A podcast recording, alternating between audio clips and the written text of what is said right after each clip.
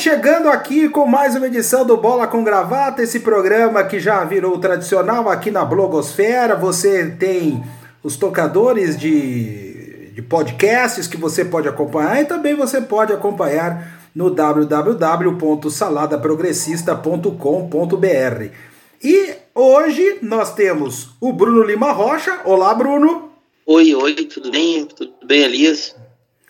E um convidado muito especial que talvez vire participante fixo da bancada, se ele assim desejar, o jornalista André Lux. Tudo bem, André? Boa noite, Elias. Boa noite, ouvintes. Tudo ótimo. Estou aí aceitando o seu convite já de prontidão. Ô, gente, nós vamos começar. Nós vamos começar falando, lógico, não tem como fugir dessa constatação da pesquisa de opinião que, é, que deu é, uma, uma alavancada para baixo da popularidade de Jair Bolsonaro. É, o índice de, de ruim e péssimo é, chegou a níveis estratosféricos, né? chegou a 39%. E, e isso não dá para ser mais ignorado, é, tanto pela, por, por quem acompanha a vida do presidente, como também por seus opositores. Tanto é que é, hoje o dólar chegou a 4,15 em virtude dessa, dessa popularidade absolutamente deplorável. Eu vou começar com você, Bruno. 39% dos eleitores reprovam Bolsonaro, consideram o governo muito ruim. Como é que você analisa esse resultado? Bom, agora sim, obrigado André pela participação. Vamos ver se a gente consegue estabelecer um bom debate aqui. Era esperado, Elias, porque eu ainda fico recalcitrante, que ainda fico meio ressabiado, porque bate muito com o segundo turno das eleições. As eleições foram, foram por Jair Bolsonaro, mas o maior número de votos foi abstenção branco-nulo. Em terceiro lugar ficou Fernando Haddad. O número de é, eleitores nessa porcentagem aí que é na projeção, né? eu sempre fico preocupado com pesquisa também, mais ou menos está batendo o país dos três terços que a gente vai ter na, no segundo turno. O que me chama a atenção é que esse terço de tipo ferrenho bolsonarista, ou essa soma de ultraconservador, neoconservador com ultraliberal sem, sem nenhum tipo de pudor, pode estar tá fechando menos que 30% agora. Isso é que me deixa mais, diria eu, impressionado com essa pesquisa, porque o número de eleitores está orientados pelas vamos lá, pelas igrejas neopentecostais, mais ou menos 70% daqueles que dizem aspas evangélicos, eu não concordo com o termo, seria neopentecostal, ou adeptos e praticantes de teologia da prosperidade, deu 70% de voto no Bolsonaro. Então já está perdendo a própria base dele, já que o, o, o voto vinculado ao pentecostalismo, não pentecostalismo ou a teologia da prosperidade bate 34 pontos no máximo no Brasil. O Bolsonaro já está no país de três terços, caminhando para ter menos de um terço. Não é uma é uma, é uma despencada importante, mas ainda não é aquela desidratação que a gente viu, por exemplo, no final do governo Temer e para os mais antigos, que a gente observou quando o Sarney deixou o poder e passou para Fernando Collor de Mello. De qualquer maneira, para encerrar a primeira fala, era impossível pensar que não desse algo semelhante. E para você, André, é, você não acha também que 29,4% considerarem o governo Bolsonaro bom ou ótimo não é um índice surpreendente diante de tudo aquilo que nós estamos assistindo nos últimos meses? Boa noite, Elias. Olha, é... já era esperado, né? Já era esperado, como disse o Bruno, né? É um governo desastroso em todos os sentidos a gente tem um presidente aí que parece um, um demente, né? Um moleque de 15 anos, né? Que tá bêbado e tá, pegou o carro do pai e saiu por aí batendo em todo mundo, né? Causando acidentes e, e achando graça e dando risada, né? Então, assim, o, não temos um governo que governa para o país, né? Nós temos um, um, um sujeito lá que, que faz faz onda para a turma que gosta dele, né? Então ele não tem compromisso nenhum com nada, né? Não tem um, já foi eleito sem proposta nenhuma, né? Sem apresentar nada, sem participar de debates nem nada. E muita gente votou nele naquela onda do antipetismo, né? Do, da antipolítica, no, no ah, o cara diferente, o cara novo, né? Que de novo não tem nada, mas foi vendido isso, né? Quando a, a direita, a mídia perceberam que o candidato deles não ia ter chance, eles jogaram as fichas nele e falaram, vamos com ele mesmo, né? Como diz o Mino Carta, né, para vencer o PT, eles, eles agarram até fio desencapado, né? E deu no que deu, né? Para mim, assim, o que eu já falei pra, isso para você uma vez, uma das nossas lives, né? Para mim, a figura do, do, do, Bolsonaro, antes, né, de conhecê-lo mais a fundo e vê-lo no cargo aí de, de presidente, eu achava ele uma figura, um palhaço, né, um bufão, eu enxergava nele um cidadão que, que tinha um discurso ridículo para ganhar votos ali seguros entre esses, esses senhores conservadores, né, velhinhas conservadoras, esse pessoal aí mais, mais assim, violento, né, que ele tinha um nicho ali que ele sabia que com aquele discurso dele de bufão, né, de, de, de violento, mas mais para palhaço, mais para provocador, ele estaria eleito, né. Eu achava que era um personagem mesmo e que eu imaginava assim, bom, ele vai virar presidente da República, por, por pior que seja, ele vai se adequar, né? Ele vai ter uma postura, ele vai tirar essa máscara do bufão e vai pelo menos fazer, vai ter uma seriedade lá. E, e aí você constata que não, né? Que, na verdade ele era aquilo lá mesmo, né? Ele é o bufão mesmo, ele acredita nisso, ele acha bom e ele está aí colhendo agora os frutos desse, dessa palhaçada toda que ele está fazendo literalmente, né? O brasileiro tirando esse, esse pessoal aí que continua resistindo, né, que é essa base ferrenha dele aí, como o Bruno apontou, né, os bolsominions, né, chamados, né, que esses aí não adianta, né, se ele mandar o povo, né, ele faz, fala as coisas mais absurdas possíveis e o pessoal acredita e vai fazer o que ele mandar. Mas o resto da população que votou nesse embalo de antipetismo, de voto de protesto, de, ah, ele é o novo, já percebeu que o país está sem rumo, né, e aí a gente tem toda essa situação aí também, junto com a Vaza Jato, né, que vai desidratando, né, quem seria lá o, o super-herói do governo dele, né, já virou agora um fantoche apenas. Então eu não, eu não vejo assim com surpresa, não. É, é surpreendente apenas que está sendo tão rápido, né? Ele já está alcançando aí patamares que logo logo vai estar tá ultrapassando aí do Collor, Sarney e, e, e Temer, que era de fim de governo, né? Ele aí, então, oito meses de governo já está se autodestruindo completamente. Né? A pergunta é o que, que, vai acontecer agora, né? Esse é o grande mistério, né? Como é que a nossa elite aí, os donos do poder realmente, donos do dinheiro, vão reagir, né? Porque ele está realmente causando um estrago muito grande para a imagem do Brasil no mundo todo, né? Nós viramos um motivo de piada, né? Ainda mais agora essas últimas declarações dele com essa situação da Amazônia aí, né, uma coisa que preocupa todo mundo, o cara fazendo basófia, falando que foram as ONGs que tacaram fogo, uma, um, né, aí tira sarro da esposa do presidente da França, é uma situação assim vexatória, né, a nossa elite a gente sabe que eles gostam, né, de, de posar de cultos inteligentes, de, né, viajar para o exterior, tem suas casinhas lá na França, em Miami, né, e eles não, não devem estar gostando muito de estarem sendo vistos como palhaços aí, né, na mão de um, de um cara aí que é um, é um mero, né? Tá atacando fogo no Brasil e dando risada, né, Elias? Agora, o Bruno, é, eu acho que a grande Oi. derrota da pesquisa não é nem a preferência, avaliação de governo, né? Mas é o fato de 72,7% dos entrevistados dizer, de, é, afirmarem que consideram inoportuna a postura de Bolsonaro ao indicar o filho para a embaixada em Washington. É uma pancada e tanto na cabeça, né, Bruno?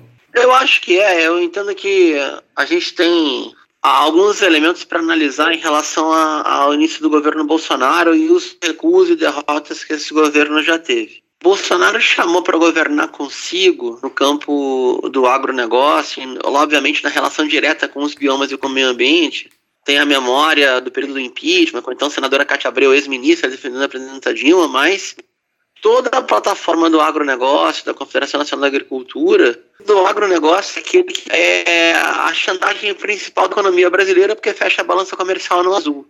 e isso é importante para iniciar divisas externas. está falando da UDR, a UDR está no governo, vou repetir, a UDR, União aspas, Democrática, fecha aspas, ruralista, está no governo, não é ministro, não está no ministério, né? A ministra, aquela que mais aprovou é, o agrotóxico, né? a rainha do agrotóxico, a musa do, do veneno, mas temos a UDR no governo. O incêndio que, inclusive, o Fantástico reporta no domingo 25 de agosto, não por acaso, né, o dia do soldado, quando a fascistada vai para a rua e tenta criar um clima maluco a favor do, do presidente Bolsonaro, afirmando que acima do Supremo está o Supremo do Povo, ou algo parecido. A gente já deu notícia, inclusive no Globo Rural, ou seja, na Globo de novo, de que o que está acontecendo no bioma amazônico, na Amazônia Legal, é uma espécie de discurso autorizativo. Houve articulação em Altamira para incendiar a Floresta Nacional. Sim, que na fala do presidente Bolsonaro na sexta-feira, aquela que já começou a dar panelaço, ele acusa o golpe. O nosso governo, supostamente, né, que tem tolerância zero com a criminalidade, não é tolerante com a criminalidade no campo ou na criminalidade, no crime ambiental ou algo assim. Para completar a cereja do bolo, Elias, aí tu, tu matou a, a charada, creio eu, do indicador. Eduardo Bolsonaro ir para a Embaixada do Brasil nos Estados Unidos, embora o Supremo tenha uma súmula que desvincule a indicação de políticos como nepotismo, eu considero absurdo, mas está simulado no Supremo, é algo parecido com dar um tapa na cara do Itamaraty. Vamos lembrar que o Itamaraty também produziu Ernesto Araújo, mas não é a média. A gente tem que reconhecer que o Itamaraty, com todos os problemas que ele tem, com toda a sua condição meio pedante, seu elitismo, ele produziu duas linhas, né, uma de não alinhamento ou de inserção uh, internacional do Brasil com soberania no sistema internacional, é, inserção soberana, autônoma, etc. E aí essa política externa vai variando, mas ela tem consequências, por exemplo, legais. E também tem um alinhamento meio que automático. E aí seria muito bom para todo mundo, Elias e Alex, que o Eduardo Bolsonaro fosse nessa sabatina para literalmente ser posto contra a parede, mas eu não creio que isso vá acontecer. A tendência é que ele jogue a toalha antes. Agora, André, eu acho que essa questão da nomeação do Eduardo Bolsonaro, ele mostra aquilo que existe de pior na política brasileira, né? Que é o patrimonialismo, que é quando o político se considera proprietário do Estado, Estado que é totalmente impessoal. É, isso daí é uma coisa, não tem nem que falar, né? Nem, se ainda fosse uma pessoa preparada, né? Vamos dizer assim, se um rapaz que tivesse formação, tivesse um, né, uma, uma, uma história aí, já seria uma coisa errada, né? Agora, é uma pessoa completamente desqualificada, né? Mal fala inglês direito. É uma coisa absurda, né? Demonstra um, um total desrespeito às instituições, a, a tudo, né, Elias? É, é o que eu falei, é, virou um circo, né? Virou uma coisa de tipo assim, é, tomamos o poder, agora a gente faz tudo, a gente que manda, é minha patota. Virou, tá muito parecido com, com o que foi o governo Collor, né? Você deve lembrar. A diferença é que o Collor era um pouco mais sério, né? Era uma coisa um pouco mais é, republicana, né? É, esse governo Bolsonaro é um é um monstro, assim, uma coisa ridícula, né? Que nem eu falei, é um bufão, uma ópera bufa e eles não respondem para ninguém, para nada, e fica por isso mesmo. Então, assim, é, não, é uma coisa assim que foge ao racional, né? Você explicar isso. Né? E eu acho que as pessoas, né, não estão aceitando, estão se revoltando contra isso, porque, né, se, vamos dizer assim, o discurso vendido era o PT é do mal, o PT é corrupto, o PT é destruiu o Brasil, né, mamata, tem que acabar com a mamata, acabar com a corrupção.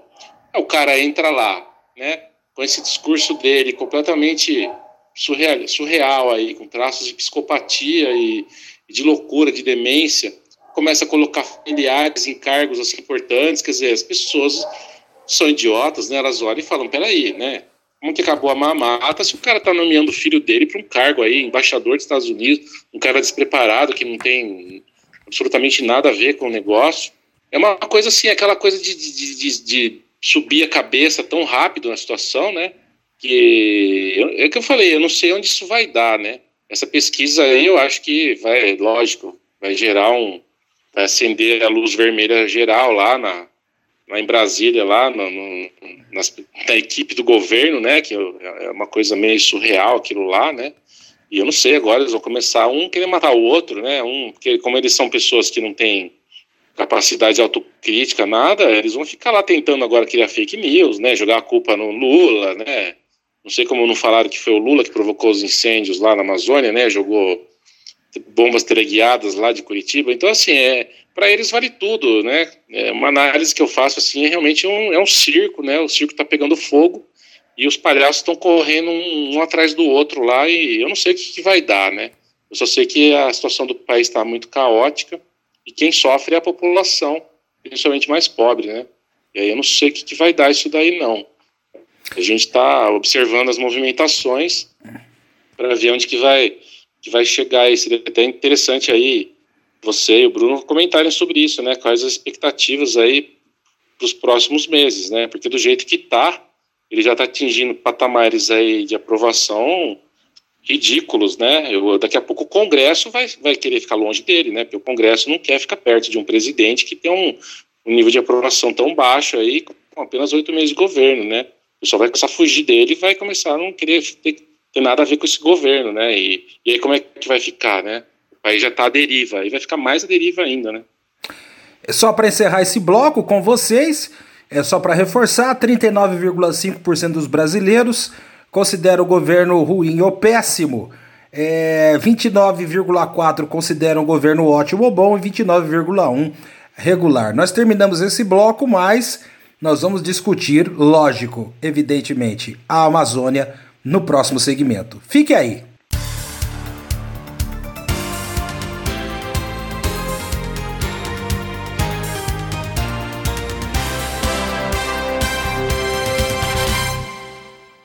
Este programa foi gravado na segunda-feira e na terça-feira, dia 27 de agosto, novos textos de mensagem divulgados pelo UOL e pelo The Intercept Brasil mostram os procuradores da Lava Jato em comportamento inadequado, especialmente em relação aos falecimentos de parentes próximos ao ex-presidente Luiz Inácio Lula da Silva.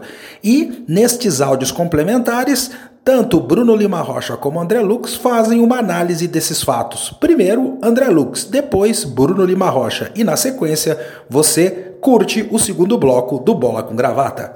Olá, Elias. Eu estou deixando aqui um comentário adicional, né, após a nossa conversa aí do podcast, frente às notícias que saíram hoje, né, das novas divulgações aí da Vaza Jato, do Graham Greenwood, né, e do Intercept, mostrando ali o né, mais escândalos, né? E agora a gente tem ali a comprovação final de que realmente é, esses procuradores aí que estavam agindo supostamente contra a corrupção em nome da lei, na verdade eles eram pessoas assim que a gente já pode classificar como psicopatas, né? O nível de, de desumanidade dos comentários, né? De escárnio, de, de deboche, né? Com a morte de pessoas ali ligadas ao Lula a esposa, né, o irmão, o neto, né, uma criança. Isso demonstra falta de humanidade, né, falta de empatia, falta de compaixão. Isso não se faz com ninguém, né? Você não faz nem com um criminoso mesmo condenado, muito menos com um líder político como o Lula, o qual a gente já sabe agora que era inocente. Eles sabiam que o Lula era inocente. Né? Trata-se de uma perseguição política clara, né? Cada novo, cada novo diálogo vazado a gente percebe isso uma forma escancarada, perseguição política pura e simples, né? Usando a justiça com fins espúrios para perseguir uma pessoa que não tem prova nenhuma contra ela, né? Se ele realmente fez algum ilícito, tem que ser provado. E eles não provaram, e mesmo assim condenaram, e mesmo assim prenderam. E eles sabiam disso, né? Os diálogos aí deixam claros, cada vez mais claros, e a revelação de hoje aí é uma coisa assustadora, né? É uma coisa chocante, é uma coisa que enoja, assim, qualquer pessoa com o mínimo de decência ainda, né? Com o mínimo de humanidade, independente de qualquer coisa, independente do que você acha do Lula, né? Então, tá falando ali de, de parentes, né? O Lula é um ser humano, né? O Lula é um presidente do Brasil, saiu com 80% ou mais de nível de aprovação cometeu seus erros, mas fez muita coisa boa também. Então a gente vê é, como a justiça brasileira se dá esse trabalho sujo, né? Como ela está infiltrada por essas não pessoas, né?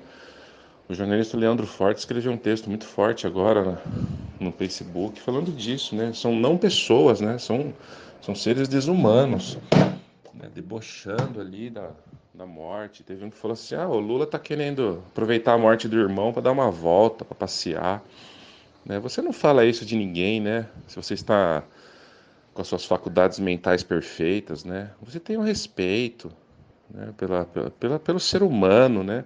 Pela pessoa humana, independente do que você sente por ela, por essa pessoa, né? Você não vai comemorar a morte de ninguém assim dessa forma, ainda mais de um parente que não tem nada a ver com a situação toda. Digamos que o Lula realmente é um criminoso, né? Que foi condenado justamente com provas morreu a esposa dele, o irmão, quer dizer, são pessoas que não tem nada a ver com, com o que ele está sendo condenado, né, com o que foi feito. Então você vê o nível de ódio, né, o nível de, de perseguição mesmo, uma coisa selvagem, né, uma coisa desumana e que afronta, né, todas as, as instituições, né, a justiça não é para isso, né, a justiça é para fazer justiça. Não cabe a procuradores ter esse tipo de coisa. Se eles estão em conversas privadas entre eles, né?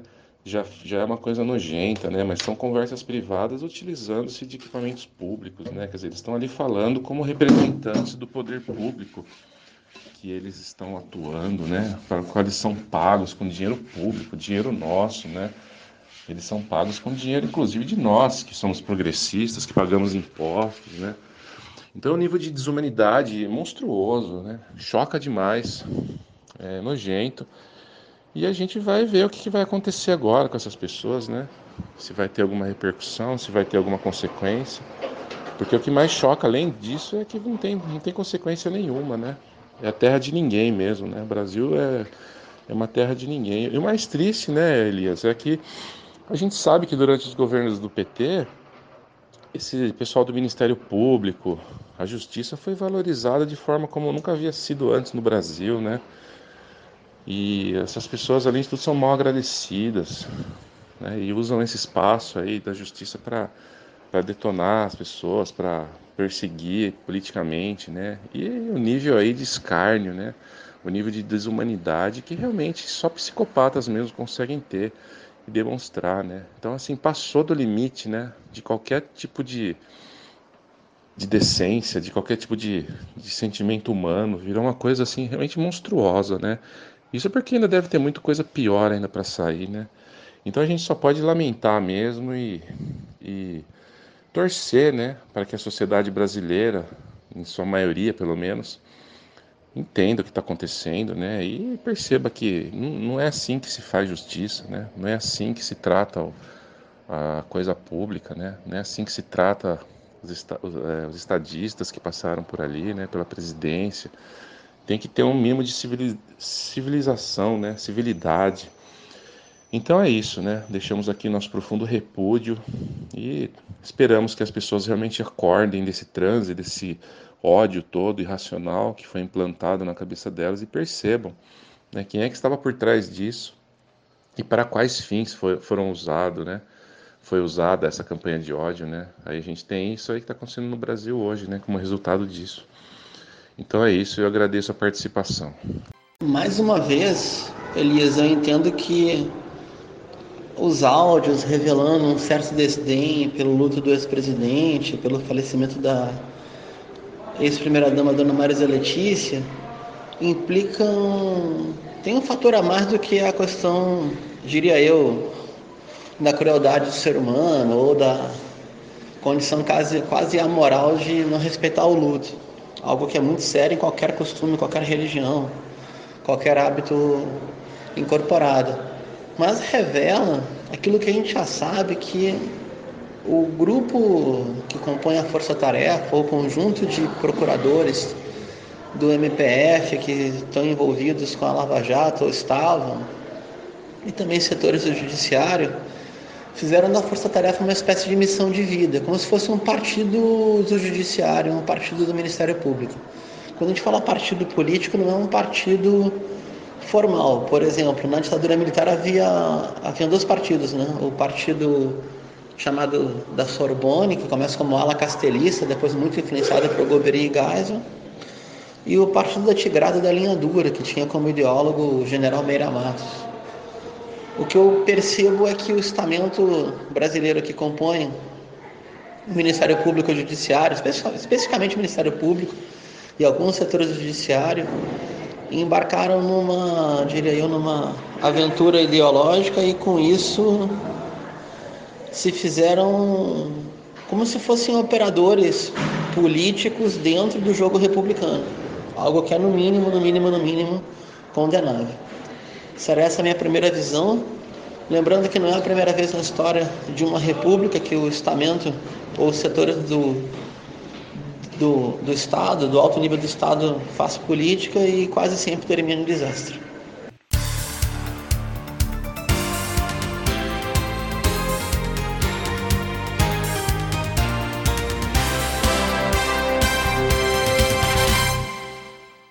Bem, começando o segundo bloco do nosso Bola com Gravata, e o Bruno, é, eu vou começar falando, lógico, evidente, da Amazônia. E é lógico que não dá para negar que o governo Bolsonaro comete muitos erros para ser bonzinho, né, condescendente.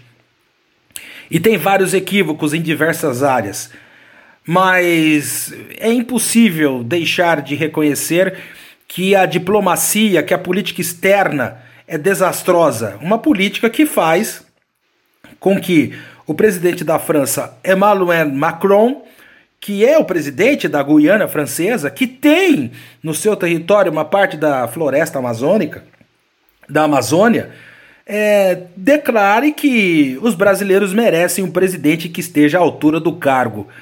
É, Para um país continental como o Brasil e com tantos interesses, você ouvir isso de um presidente de uma potência como a França é uma péssima notícia, hein, Bruno? Pois é, e cara, e não foi a primeira vez, Elias. Vou te contar que na chamada da Lagosta, o Marechal de Gaulle falou a mesma coisa: o Brasil não é um país sério. Mas naquela época, de Gaulle estava errado, porque navios pesqueiros franceses queriam meio que fazer uma pesca predatória na costa atlântica brasileira, litoral do Nordeste, devastando os recursos pesqueiros de lagosta. E agora, me dói falar isso, né, mas eu entendo que Macron tem alguma razão. Razão no sentido de que Bolsonaro não está à altura do cargo, né, isso a gente já sabe e também afirmar que é muito importante para o planeta preservar a Amazônia. O que acontece é assim, Elisa, eu não acredito que seja possível que as potências estrangeiras explorem mais a Amazônia do que já exploram. Porque como é que elas mandam pesquisadores para cá, é verdade, fazem patentes de derivados de, por exemplo, aquilo que a gente chama de muda, né, cultivares, fazem investigações antropológicas com os recursos da biodiversidade amazônica, conversando com população nativa, e ao mesmo tempo tem recorde de patentes oriundas da Amazônia no Japão, mas a ditadura colocou o Japão dentro da Amazônia naquele famigerado projeto Jari, de triste memória. É mais ou menos o seguinte, né? Parece que o capitalismo brasileiro só enxerga na Amazônia uma exploração de tipo predatória devastadora. E que o planeta, ou as potências do planeta, melhor dizendo, venha na Amazônia uma chance de realizar um território que é metade do Brasil. Pelo menos, se não de fato, com invasão estrangeira, com a questão do direito internacional. Algo que, em última análise, para preservar os biomas e para defender a população indígena, eu tenho certeza que as pessoas que moram na Amazônia vão preferir isso do que verem essa situação alucinada de botarem fogo na floresta em função de um suposto crescimento econômico que nunca chegou por aí.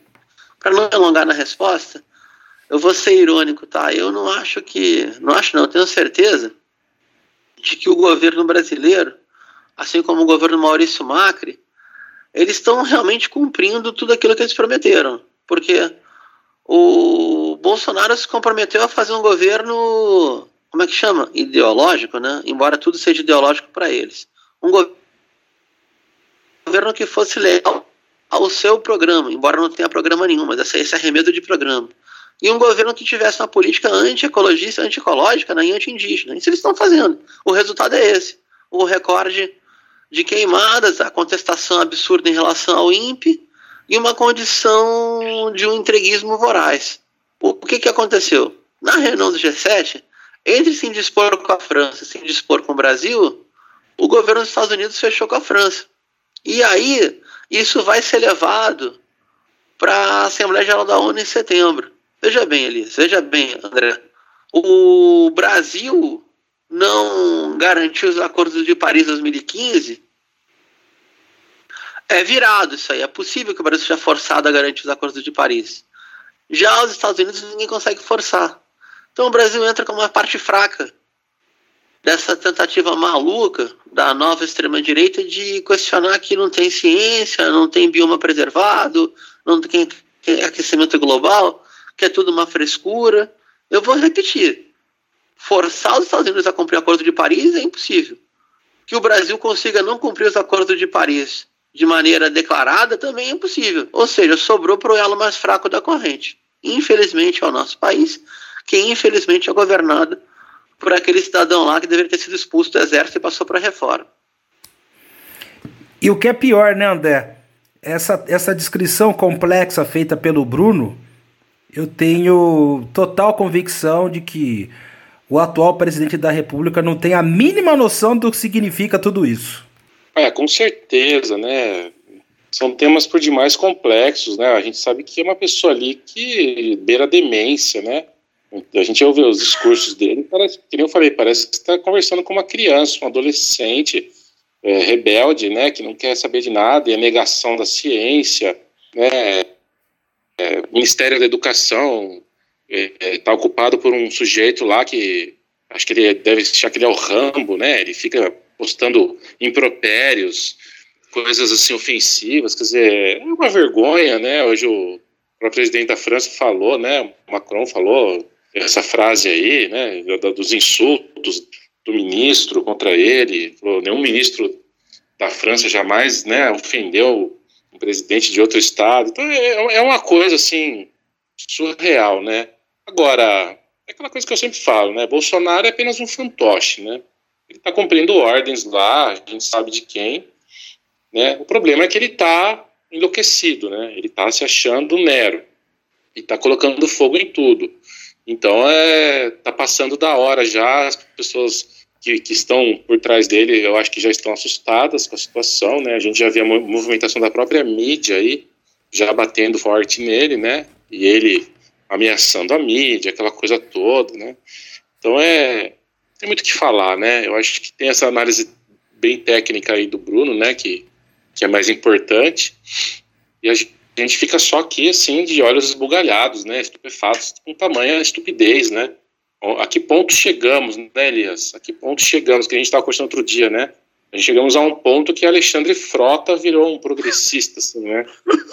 Virou um intelectual, né? Hoje nós temos Alexandre Frota intelectual, né? Luciano Huck virou defensor da Amazônia, né? Virou defensor dos pobres, assim. Então é um negócio surreal, né? A gente fala, é, reclamava do PSDB, mas o PSDB perto disso daí eram lords ingleses, né?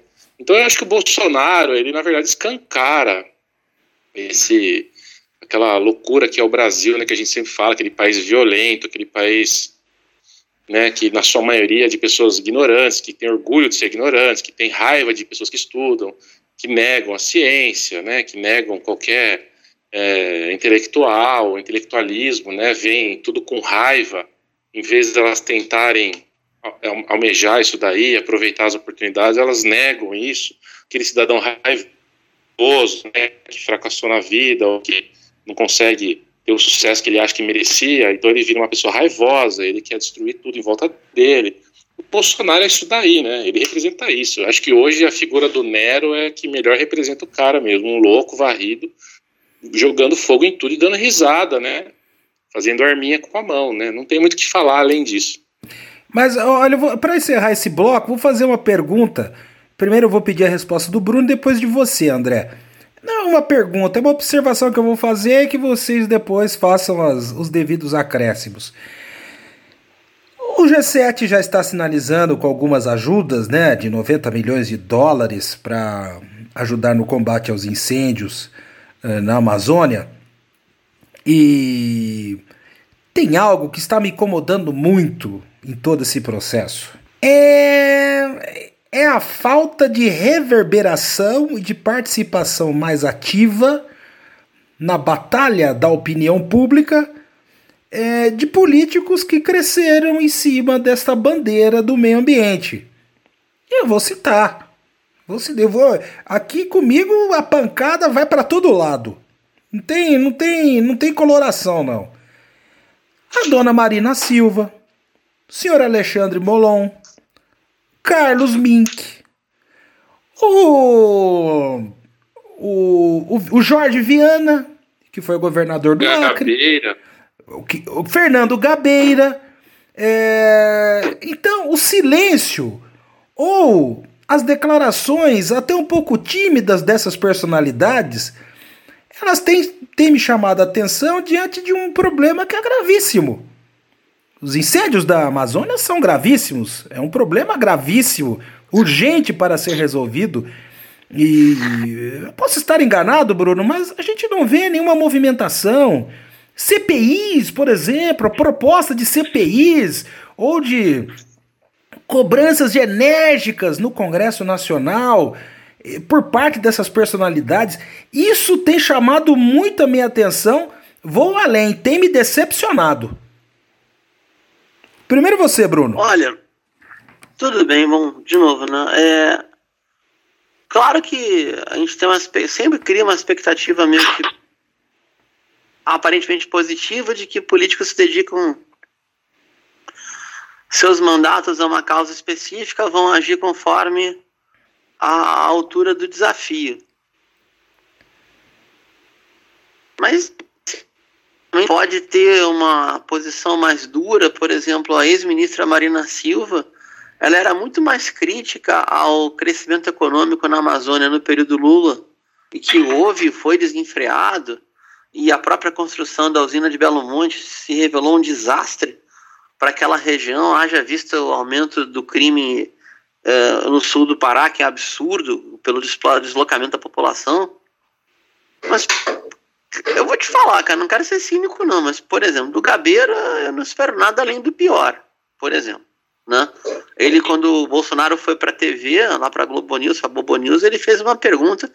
Claro que o Bolsonaro não entendeu, né? Mas ele fez uma pergunta como que não seria viável para as populações indígenas ter o estatuto de reserva para ser explorado deles. Aí o Bolsonaro eu acho que não entendeu. Depois foi daquela declaração de amor lá esquisitíssima, né? Gabeira, você sabe que eu te amo. Foi isso que o Bolsonaro falou. E o Gabeira não saiu explodindo, foi para cima dele, não xingou de volta. Ele achou engraçado. Quando as pessoas começam a achar graça da desgraça alheia, eu acho que não, não tem mais muita cabida a convicção. Mas eu, eu, insisto com isso, Elias. Claro que a gente fica decepcionado, não, ou, ou, pelo menos espera uma, uma, postura mais contundente, mas só dois fatos eu já passo a bola para André. Primeiro, a bancada do agro, ou a bancada do latifúndio, a bancada do boi, foi a que mais apoiou a mudança no Código Florestal. Inclusive o general Vilas Boas, aquele que posou de anti-imperialista, anticolonialista, perdão, no Twitter semana passada, ele xinga o Macron não fala nada da venda da Embraer e da seção de Alcântara, né? É, é ridículo isso, né? É, elogiou muito o então deputado federal Aldo Rebelo, na época do PCdoB, que mudou o Código Florestal Brasileiro, atendendo à demanda da bancada do agronegócio. Tá? E essa bancada do agronegócio, que rendeu Aldo Rebelo o troféu Motosserra do período, acho que foi 2015, não, perdão, 2011, que não vai deixar criar uma CPI, a não ser que exista um escândalo ainda maior para tanto. No caso do governo Bolsonaro, o ministro Ricardo Salles, ele já é uma excrescência, tá no cargo, alguém que não acredita em ecologia, não acredita. Ele acabou de falar que a Amazônia tem que ter uma atividade capitalista monetizada.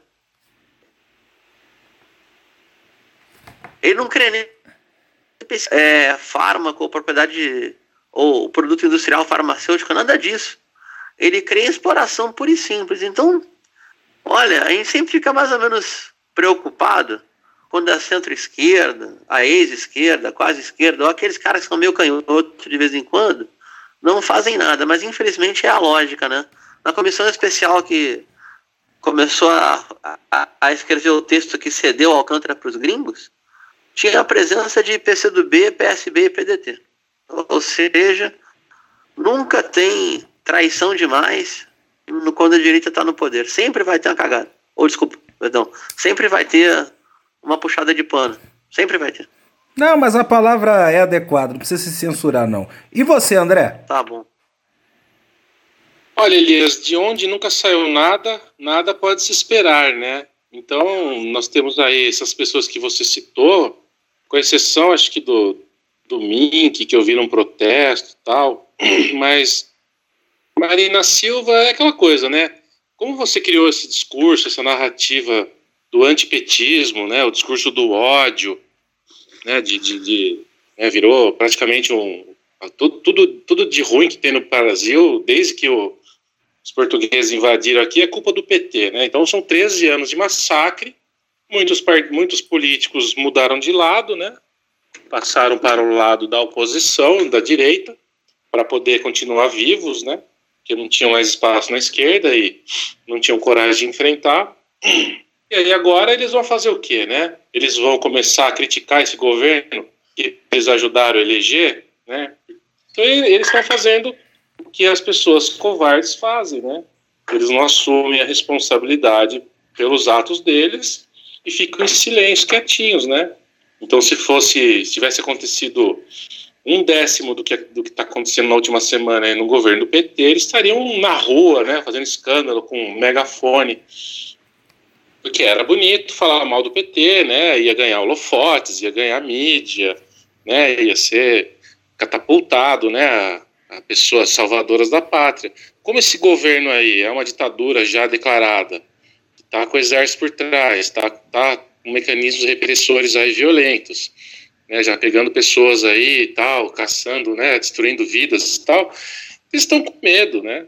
Eles não sabem o que fazer, né? Eles estão vendo todo esse absurdo e estão preferindo ficar quietos, né?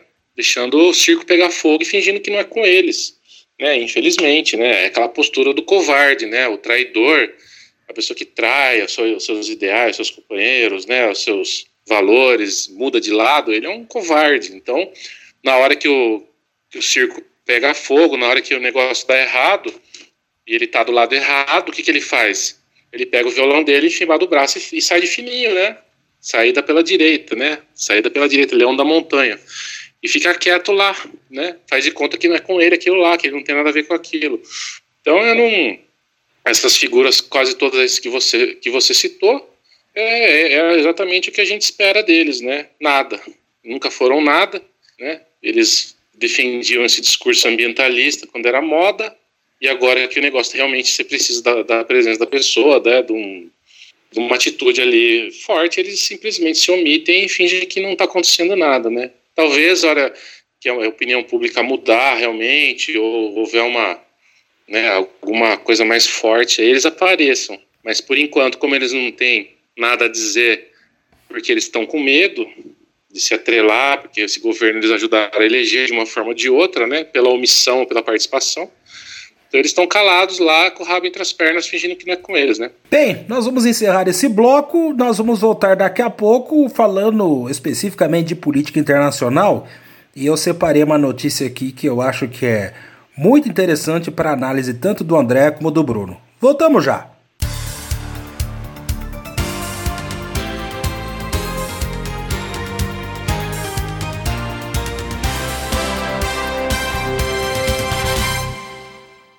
Chegamos aqui para mais um bloco do Bola com Gravata e agora a política internacional. É, aliás, não é política internacional, é um obituário, Bruno. Você sabe o que é obituário? Sei, naquele anúncio de jornal quando a pessoa falecia. Né? É, mas eu acho que é um, é um isso. É, é isso, mas é um obituário que tem reflexos é, no planeta. E eu vou pedir também a opinião do André a respeito disso. é que na sexta-feira morreu aos 79 anos o bilionário norte-americano David Koch, que junto com seu irmão Charles, olha, já falou até um X já, financiou campanhas de personagens da direita e da extrema direita pelo mundo. No Brasil, os irmãos Koch, como são conhecidos, financiam instituições liberais, como o Instituto Milênio, e teriam impulsionado, inclusive, é, movimentos que resultaram no golpe parlamentar que depôs a então presidente Dilma Rousseff. David Koch te, havia sido diagnosticado com câncer há 27 anos e ele concorreu à presidência dos Estados Unidos pelo Partido Libertário em 1980 e, junto com o irmão, é o maior financiador das campanhas republicanas no país. E nós podemos dizer, né, Bruno, que nós às vezes, eu, André, você, nós direcionamos as nossas críticas aos políticos de direita ou de extrema direita mas eu acho que figuras como da família Koch, esses é que são os verdadeiros adversários do campo progressista, anarquista, seja o que for, porque eles têm o capital para propagar a sua ideia pelos quatro cantos do mundo, não é verdade? Bom, primeiro eu queria aqui, né, já que esse programa está circulando, vai circular cada vez mais e tá ancorado na Grande Campinas, eu queria é uma ironia macabra, né? Prestar aqui a minha total solidariedade e um voto de força e luta para quem vive no inferno que vai conviver com esse cara. Eu tô, agora estou preocupado com o demônio, com o Satanás, com o Beuzebu, que vai ter que aturar o, um dos irmãos Koch lá no inferno e o cara vai querer derrubar ele. Tá? Vão dar golpe lá no inferno. Vai dar golpe lá no inferno, cara. Vai virar o caldeirão em cima do demônio. O demônio que se cuide. Isso aí, cara, isso aí é o, esse é o eixo do mal. Assim, isso aí é. Olha, é difícil eu falar que assim, quem é o pior dos Estados Unidos, mas em termos de financiamento empresarial, talvez esse cidadão aí esteja entre os cinco piores, mais perigosos. Só queria só fazer uma observação, Elis, a gente às vezes tem que defender um pouco a semântica, né? O, o termo libertário nos Estados Unidos é sinônimo de ultraliberal. O termo libertário, né, também na europeia, é uma ideia de anarquismo mais amplo. Foi graças a essa praga dos Koch que a gente vai associar o ultraliberalismo a uma espécie de uh, ser contra o Estado seria ser contra o serviço público. Né? Meu, isso aí é um horror, cara. Se eu começar a falar os feitos desse cara aqui, a gente vai até amanhã só reclamando, só jogando praga. Mas dois vale a pena citar. Esse camarada, ele financiou os estudos que renderam o, o Nobel de Economia de 85, agora me foge o nome do infeliz, cara, mas que deu a tese do direito econômico também. Tá? Foi no Canadá, porque o Canadá também é lavagem de dinheiro da extrema-direita dos Estados Unidos. Tá bom? E esse camarada aí do direito econômico é o que vai influenciar ações muito, muito parecidas com o que gerou a Lava Jato. Ou seja, o tipo de, de, de mesa dos Lava Jato foi insuflada por dinheiro dos coques. É um negócio surreal, é um negócio absurdo. E a outra, que nos diz respeito, cara, é que esse cidadão aí, ele coloca dinheiro na rede Atlas, mas em gringo, né? Atlas Network, é chique isso aí, né? E a tal da Atlas Network foi a que formou os meninos na época, né? Que eram do Misses Brasil, Juventude Liberal Brasileira, coisa parecida, nos cursinhos de lavagem cerebral de Washington, e eles voltando formaram a, a turma que criou o MBL. Então, Koch é diretamente responsável pela balbúrdia da ultradireita no Brasil contemporâneo. Diretamente responsável. Se não fosse esse infeliz, possivelmente o Brasil não teria passado por esse transe coxinha que a gente está passando. Cuide, força Satanás, espeta ele que ele merece. O André, e o que é interessante, né, falando da nossa Seara, o Bruno é um cientista, um cientista político, eu e você somos jornalistas formados, o que é interessante é que o David Koch é um personagem praticamente obscuro, sumido da mídia tradicional. É, Elias, é como a gente conversa, né? Existe o governo e existe o poder, né? Então a gente sempre fala, né? Por exemplo, o PT chegou ao governo, não chegou ao poder. Então, no governo, sim, você consegue fazer coisas possíveis que podem melhorar a vida de muita gente, ter uma, uma pegada mais progressista, mais à esquerda, mas o poder reage, né? O poder reagiu, deixou o PT governar durante um tempo, tentou derrubar o poder mais local aqui, que é um poder mais fraco, mais estúpido, né? A gente vê as lideranças aí, mas quando né, foi descoberto aí o pré-sal, tudo, os caras vieram babando para cima e falaram, chega dessa palhaçada, né? Eu até brinquei na época, né, quando deu o golpe lá e derrubaram a Dilma, era que nem o filme do Matrix lá, né? O arquiteto da Matrix falou, chega de palhaçada agora, né? É, vamos puxar o plug agora e tirar esses caras do poder, e eles tiraram mesmo, né? Vieram com tudo aí, com rolo compressor, e são os donos do, do, do, poder real, né? Que é o poder da grana, né? É o poder que move o mundo, né? Capitalista. Eles têm a mídia na mão, eles têm parte do judiciário ou quase todo o judiciário na mão. E eles fazem o que eles querem. Na hora que eles decidem como é que vai, vai ser as coisas, não tem para ninguém, né? Então é lamentável, né, que, que tudo isso tenha acontecido. A gente não deve comemorar a morte de ninguém, né? Mas morreu um, já vai aparecer outro, né? Tem vários aí, né? são poucos, né? Mas eles têm, deixam filhos, né? Eles têm toda uma prole aí que eles preparam, tudo para seguir, né?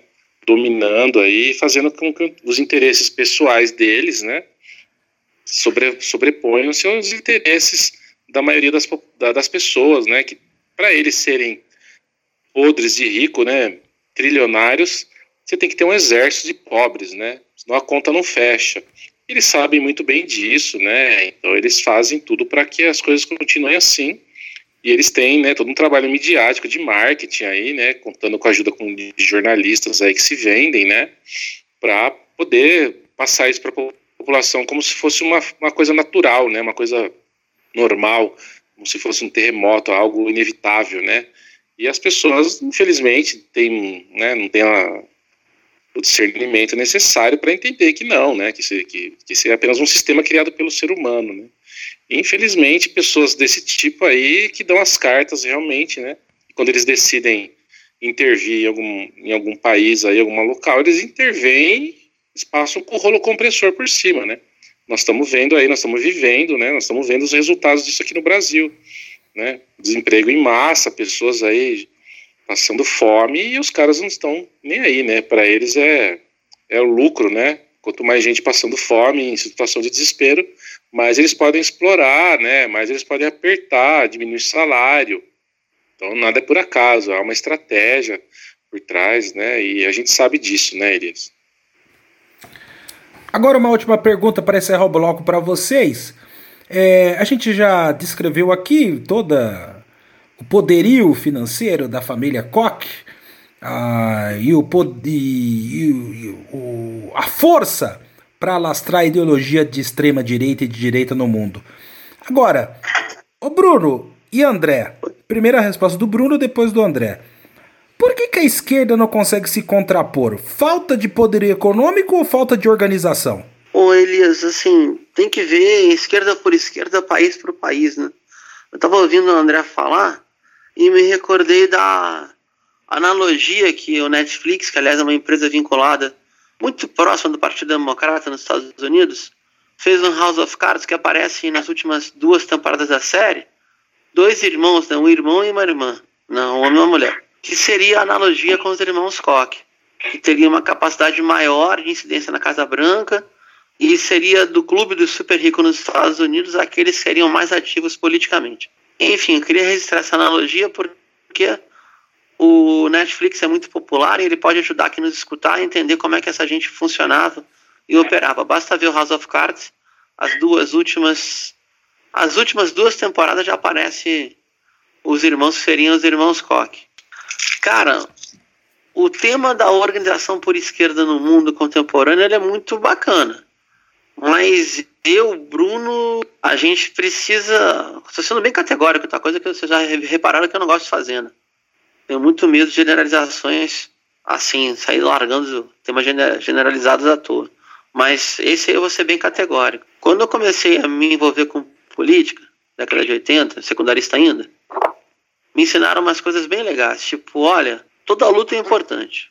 Mas o mais importante é ter momentos que as lutas sejam unificadas. Então, um dos dilemas da esquerda mundial hoje, aquela que se entende mundialmente, é conseguir amarrar pautas unificadas aonde os que estão do lado de baixo da pirâmide social sejam protagonistas, sejam protagônicos. Talvez essa seja a, essa seja a nossa grande barreira hoje. Pelo menos aonde as ideias por esquerda chegam com maior vigor. Que legal, né? Estamos no século XXI e todos os setores sociais, todas as frações de classe subalterna têm direitos específicos. E tem que brigar por todos eles, nenhum é mais importante que o outro. E que horror!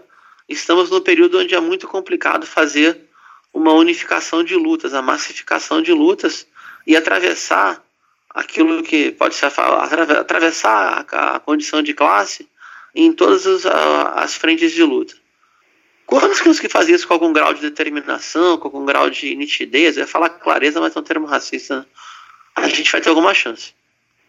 E todas as correntes vão jogar suas fichas, né? Seja pelo voto, seja pela luta direta, seja pela auto-organização, etc. Para não ficar muito, muito para baixo, é um tema que pouca gente conhece. Se o pessoal estudar a, a, o remodelamento do, do PKK, Partido dos Trabalhadores do Kurdistão, de 2010 para cá, e as realizações sociais que eles têm no norte da Síria, na Federação Democrática do Norte da Síria, é bem próximo de um projeto de sociedade viável. Mas, infelizmente, em plena guerra, né? uma guerra de todos contra quase todos. Mas, infelizmente, o custo da luta é a luta. Né? Esse seria o meu atento aqui agora. E você, André, o que, que pensa? É, eu, a minha opinião você já conhece, né, Elias? Eu acho que, assim, nós vivemos um sistema capitalista, o que mais importa no sistema capitalista é o capital. Então, quem tem capital, quem tem dinheiro é que manda. A esquerda luta contra esse sistema, né? Pelo menos na teoria, né? De qualquer forma, a gente quer um sistema mais humano, menos, menos violento, onde o lucro não seja tão exacerbado, onde haja distribuição de renda, onde haja justiça social. E isso são valores que a, os super ricos não querem nem saber. Né? Eles enxergam a população de baixo como gado mesmo e eles falam isso abertamente entre eles, a gente sabe disso. E a esquerda não. Você, é, é uma luta de Davi contra Golias, né, Elias? Fazendo uma analogia aí, né? E, então é muito difícil mesmo, né? A esquerda já, por si só, é muito pulverizada entre as suas diversas lutas, né? E pulverizada também em diversos partidos, onde cada partido se julga dono da verdade esquerdista e fica brigando mais entre si do que contra a direita, né? Muitas vezes. E a direita está lá, né? Eles brigam entre eles também. Mas na hora que tem que fechar, na hora que eles já decidiram quanto que cada um vai ganhar, né? Qual vai ser os dividendos de cada um lá, eles fecham e vêm para cima com o rolo compressor, né? Então é o Godzilla que vem andando para cima de você, que é um mero ser humano ali. Então você consegue de vez em quando espetar lá o Godzilla, né? Jogar uma pedra no olho do, né? Mas não é muito complicado mesmo, né? Então, né, eles têm uma máquina, uma máquina de guerra mesmo, uma máquina de moer gente, né? Eles têm a mídia, eles têm o judiciário, todo, todo o sistema ele é azeitado para que, que os, ultras, os ultra ricos continuem dominando, né? Eles dão as cartas. A gente vive uma democracia entre aspas, né? Democracia desde que eles estejam no poder no governo, né? Quando eles perdem o governo e tal, eles vêm para cima, derrubam, boicotam, né? Fazem de tudo para retomar o governo, né? Então é um, é um, jogo de cartas marcadas mesmo, né? O, o Bruno citou, citou aí House of Cards, eu sugiro quem não assistiu assista desde a primeira temporada, que é uma aula mesmo de como se faz política e do que, que existe ali, né? Então a esquerda a gente pode falar e criticar aqui e tal, mas é uma luta muito desigual mesmo, né? Muito desigual e a direita conta com pessoas aí de altíssimo nível intelectual que são formados naquelas grandes faculdades, né, principalmente nos Estados Unidos, já com essa cabeça para estarem atuando no, no, governo, no judiciário, né, e todas as outras instâncias aí de poder né, institucional para garantir os, os privilégios desses ultra, ultra ricos, né? Então, para você vencer isso daí, só com pedrinhas, né, que é o que a gente tem, é muito difícil, né? Então, de vez em quando a gente ganha um, ganha um governo aqui, ganha um governo ali, tal, faz uma coisinha aqui, faz uma coisinha aqui, mas você vê, nós ficamos no governo por 13 anos, muita coisa boa foi feita, né, para quem acredita nesses ideais, muita coisa boa foi feita. Poderia ter feito mais, com certeza, mas muita coisa boa foi feita. Você vê, em menos de três anos, tudo já foi destruído completamente, né? já não tem mais nada. Os caras passaram com tudo por cima, destruíram estão destruindo, né? Então é, é uma luta muito desigual, né? A gente também fica só apontando o dedo para as divisões da esquerda, os problemas que a esquerda tem, mundial, que são muito parecidos, é, também é um pouco injusto, né? Porque é uma luta muito desigual mesmo, né? A gente vê o Lula, né? O Lula tá preso lá e não vai sair nunca, né? Tá lá, vai morrer na prisão sem ter feito nada, né? Ou se, se ele fez alguma coisa, ele não tá preso pelo que ele fez, né? Ele tá preso pelo que ele não fez, porque era do interesse deles prender, eles prenderam e acabou, e vai ficar lá, e o que, que você vai fazer? Né? Tem o que fazer, né? Olha, nosso tempo está se esgotando. É... Antes de encerrar, é... eu sei que não é muito a praia nem do Bruno nem do André, então eu vou acabar opinando. É... Neste domingo nós tivemos rodada pelo Campeonato Brasileiro e no jogo Vasco da Gama 2 São Paulo 0, o Anderson Daronco parou, paralisou o jogo em dado momento, porque a torcida do Vasco estava fazendo gritos homofóbicos e esses gritos homofóbicos foram registrados na súmula da partida. E o Vasco da Gama, se seguir a determinação da FIFA, corre até o perigo de perder os pontos da vitória. É, em primeiro lugar, até por uma questão civilizatória, eu sou totalmente favorável à medida tomada pela FIFA. O, o esporte, o futebol pode ser popular, mas também pode ser civilizado. Agora, é, é suprema ironia você ver que pode ser punido um clube que fez gritos homofóbicos e cuja história está intrinsecamente ligada à abertura da população negra na prática do futebol. É o absurdo dos absurdos. Mas esse assunto a gente discute outro dia. André, muito obrigado pela sua primeira participação aqui no Bola com Gravata. Eu te espero semana que vem, hein? Pode deixar ali, é só avisar que a gente está aí à disposição. Bruno, obrigado novamente pela aula e até a próxima. Segura, segura, pezinho, cara, não resisto. Duas torcidas 80 no eixo Rio-São Paulo, desculpa, no Rio e aqui no Rio Grande do Sul ficaram bem conhecidas por serem muito tolerantes com torcedores homossexuais. Né? A Cole Gay, aqui do Grêmio, levantou a bandeira dos homoafetivos nos estádios. A Cole Gay é um marco, né? na defesa do direito e de ter um estádio que não fosse homofóbico. E a antiga TOV, que eu confesso que não sei se existe mais, torcida organizada do Vasco, que era muito tolerante também com membros, pessoas, participantes que eram homoafetivos.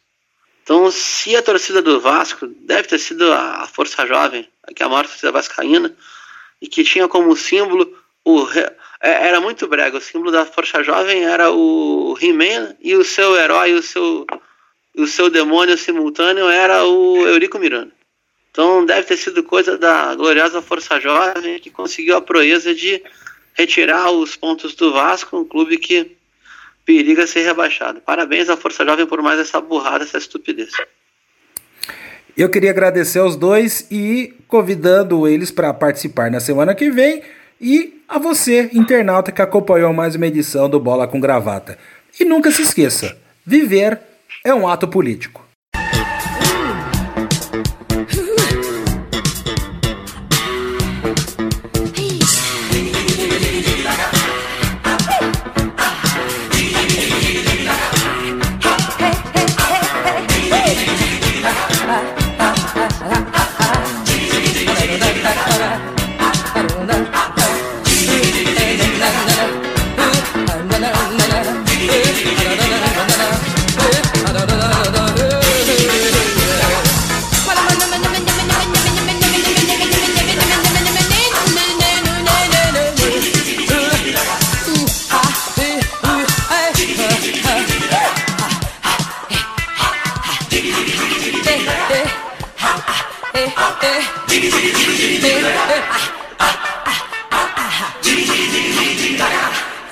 Jiggy jiggy jiggy jiggy jiggy daga.